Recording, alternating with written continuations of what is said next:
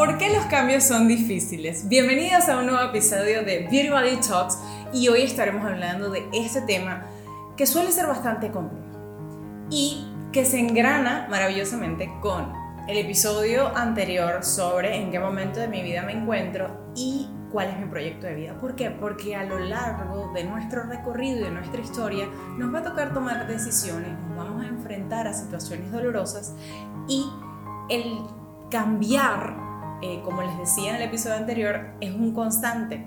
Eh, es una constante, es algo que va a estar sucediendo con frecuencia y debemos entender por qué se nos hace tan complejo. A veces queremos cambiar y la verdad es que se, se, se hace muy difícil. Y hay varias razones. Yo no voy a entrar hoy en teoría así profundamente porque quiero que ustedes lo entiendan de manera más ligera, pero eh, vamos a partir de el, supuesto o el, presupuesto de que Carl Rogers, eh, psicólogo humanista, hablaba de que los seres humanos somos como plantas y eso implica que nosotros tenemos una tendencia a crecer, a realizarnos. Esa tendencia realizadora viene acompañada también de una tendencia a la conservación, a protegernos, a, buscar el status quo. Y es precisamente esa tendencia a protegernos, conservar el status quo, lo que hace que cambiar sea tan difícil. Yo siempre voy a preferir lo que he hecho toda mi vida. Por eso, patrones que aprendimos o comportamientos de la infancia, de las dinámicas familiares que quizás no son tan sanos e incluso eh, pueden llegar a ser considerados disfuncionales, los repetimos con nuestras parejas sin darnos cuenta, incluso en relaciones de muchos años, y esas relaciones nos hacen sentir muy mal, pero no sabemos cómo salir de ahí. Y es precisamente porque nos cuesta cambiar, porque no nos imaginamos una vida sin eso a lo que estamos acostumbradas. Otra de las explicaciones que pueden granar perfectamente acá es cómo nuestro cerebro a medida que va pasando el tiempo, pues va perdiendo plasticidad. Los seres humanos tenemos una, una capacidad dentro de nuestra psique, dentro de nuestro cerebro a nivel biológico, que se llama plasticidad neuronal, que a medida que vamos envejeciendo, pues eh, se va haciendo más compleja.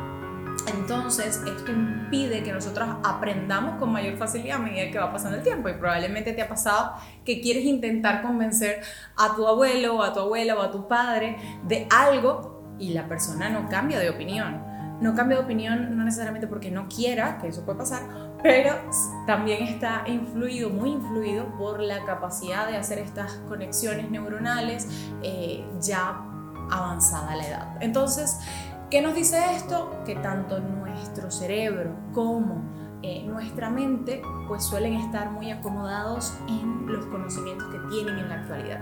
Y otro elemento que salta a la vista es el de la rigidez versus la flexibilidad que es tan importante que te lo preguntes y que de hecho estuvimos trabajando el tema de la flexibilidad durante el mes de abril en, nuestro Patreon, en el patio de las beauties, así que si quieres comprender un poco más de la flexibilidad, allí tenemos una serie de actividades, corre a nuestro Patreon, suscríbete y vas a poder entender un poco a qué me refiero con este concepto.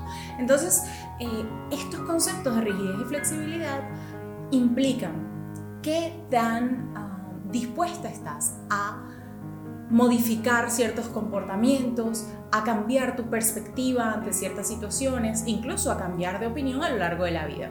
Y es que no se ha normalizado el hecho de que podemos cambiar de opinión. De repente hoy yo creo algo y pasado mañana cambio y creo otra cosa. Como no se ha normalizado, pues también socialmente eh, los cambios se ven como algo brusco. Y tomando todo esto en cuenta, pues a esto le sumamos que los cambios implican procesos de duelo, procesos de pérdida. Nuestro cerebro debe readaptarse a eso que tú estás viviendo, como cuando tenemos una ruptura amorosa, una migración, un cambio de trabajo, todos esos cambios, de los más grandes a los más pequeños, implican movimiento. Yo siempre le digo a mis pacientes, es como si tú agarraras tu cerebro, lo sacudieras y lo pusieras en un lugar nuevamente.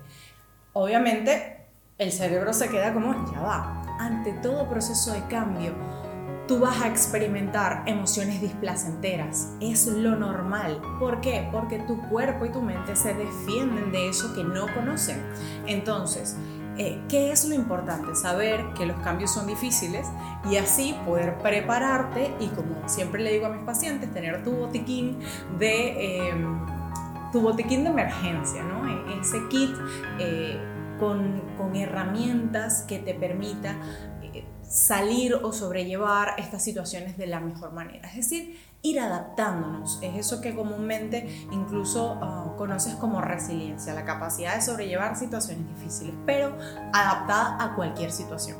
Entonces, es importante tener en cuenta ante los cambios que van a ser complejos, que van a ser difíciles, pero eso no significa que sean imposibles. Y allí es donde vas a empezar a trabajar todo el tema de la flexibilidad.